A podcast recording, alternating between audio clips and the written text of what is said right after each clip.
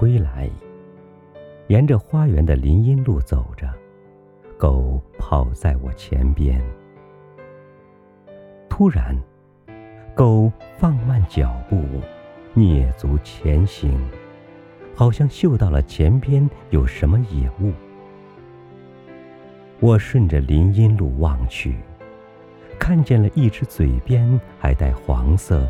头上生着柔毛的小麻雀，风猛烈地吹打着林荫路上的白桦树，麻雀从巢里跌落下来，呆呆地伏在地上，孤立无援地张开两只羽毛还未丰满的小翅膀。我的狗慢慢向它靠近。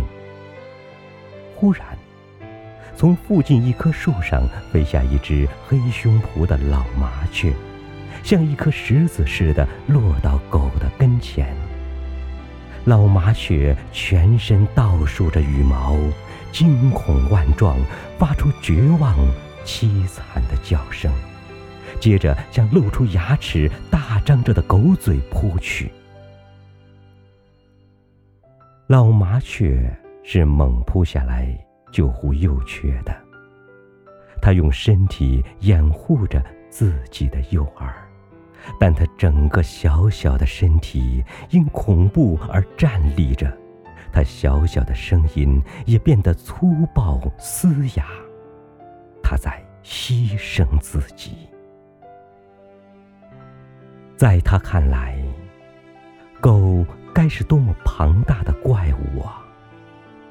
然而，他还是不能站在自己高高的、安全的树枝上。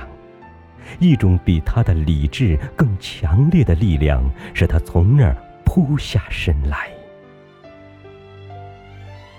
我的狗站住了，向后退了退。看来，他也感到了这种力量。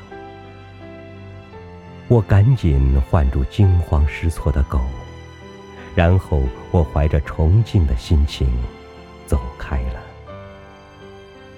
是啊，请不要见笑，我崇敬那只小小的英勇的鸟儿，我崇敬它那种爱的冲动和力量。